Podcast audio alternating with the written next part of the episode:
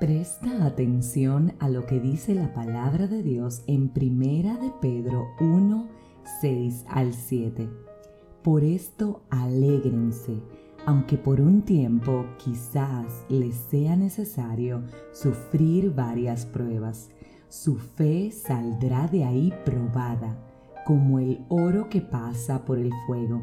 En realidad, el oro ha de desaparecer. En cambio, la fe que vale mucho más, no se perderá hasta el día en que se nos revele Cristo Jesús. Entonces será motivo de alabanza, de gloria y de honor para Dios. Si estuviésemos lo suficientemente conscientes, ¿sabes qué haríamos? Alegrarnos. ¿Por qué? ¿A qué me refiero? Porque la palabra de Dios que acabamos de leer te revela una gran verdad y es que para poder escalar un nuevo nivel con Dios, tu fe tiene que ser probada. Dime algo, cuando tienes sobrepeso y quieres rebajar, ¿no empiezas a hacer ejercicio y a someterte a un régimen alimenticio de forma tal que puedas empezar a ver los resultados y a mejorar tu salud? Has hecho un esfuerzo, has atravesado un cansancio físico, has sometido tu cuerpo a un cambio en un régimen alimenticio, has tenido que superar el dolor de tener que hacer un sacrificio físico por un resultado. Lo mismo pasa con la fe. ¿De qué nos sirve creerle a Dios y saber que Él va a hacer las cosas si no atravesamos pruebas mediante las cuales seamos fortalecidos en Él?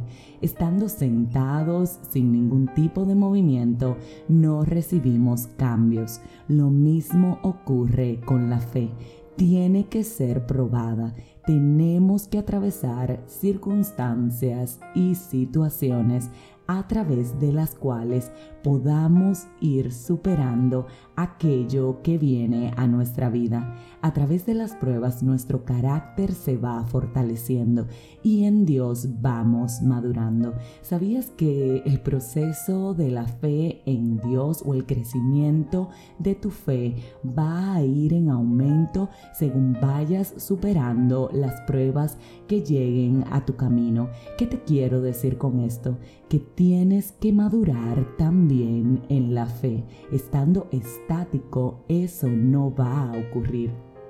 Por eso, cualquier circunstancia que estés atravesando debe de ser motivo de alegría conforme a la palabra que te estoy diciendo, porque te dice que aunque por un tiempo quizás te sea necesario el sufrimiento de la prueba, la bendición que traerá ella va a ser mayor, no solamente por lo que Dios te va a entregar fruto de haberla pasado, que no debe de ser tu interés mayor, sino por el fortalecimiento que tu fe va a recibir a través de ese momento. Mientras más fe tenemos, mejor nos va en todo. ¿Sabes por qué? Porque aprendemos a confiar en Dios y al final de eso es que se trata. Cuando confías en Dios y ves que algo está pasando que está fuera de tu control, en lugar de preocuparte, ¿sabes qué haces?